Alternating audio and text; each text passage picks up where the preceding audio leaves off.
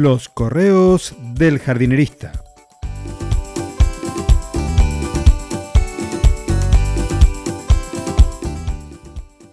En el episodio de hoy, un equipo desequilibrado.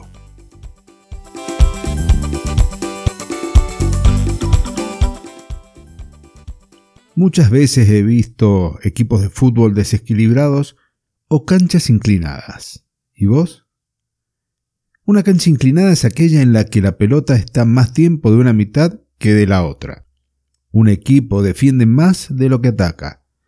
Un equipo es reactivo y el otro proactivo, o algo así. Hablar de desequilibrios me lleva al tema pendiente de la semana pasada, al de los consorcios microbianos. En un suelo hay millones de bichitos realizando muchas funciones, algunas comparables con las de nuestro organismo, mirándolos muy de lejos y con los ojos bien chiquititos, pero parecidas. Hay una variedad de levaduras, bacterias, hongos y muchas cosas más. Algunos fijarán el nitrógeno atmosférico, otros descomponen la celulosa, algunos forman poros, otros producen sustancias que unen las partículas como si del cemento se tratara. Cada especie tiene una función y hay muchas especies que realizan funciones más o menos parecidas. A ver, mejor voy a ir con un ejemplo.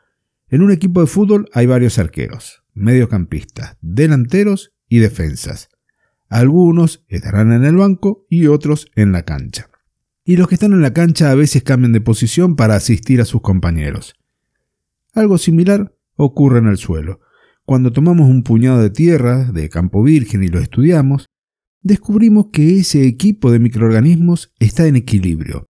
Un equilibrio que está dado por su interacción con la vegetación nativa del lugar.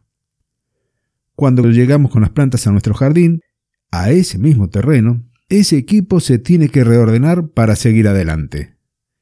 En ocasiones ese ajuste no es tan drástico, Suplentes reemplazan a titulares o cambian un poco de rol. Pero en otras, la cancha está tan inclinada que no se recupera el equilibrio como ocurre con los monocultivos. Entonces, para ayudar al suelo, debemos incorporar nuevos jugadores.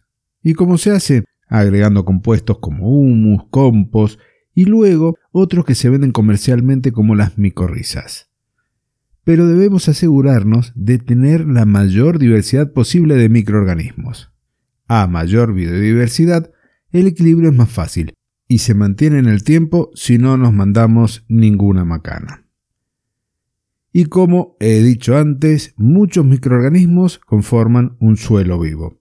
Y para enfatizar algo que he dicho muchas veces, el uso de los agroquímicos disminuye la población y la variedad de organismos en el suelo haciendo que se pierda esa fertilidad natural de un suelo vivo y al agregar compuestos como humus, purín de ortiga y demás, también estamos incorporando microorganismos. Entonces vamos por ese camino y con el tiempo podremos recuperar y manejar nuestro jardín de forma sustentable y en armonía con el medio ambiente.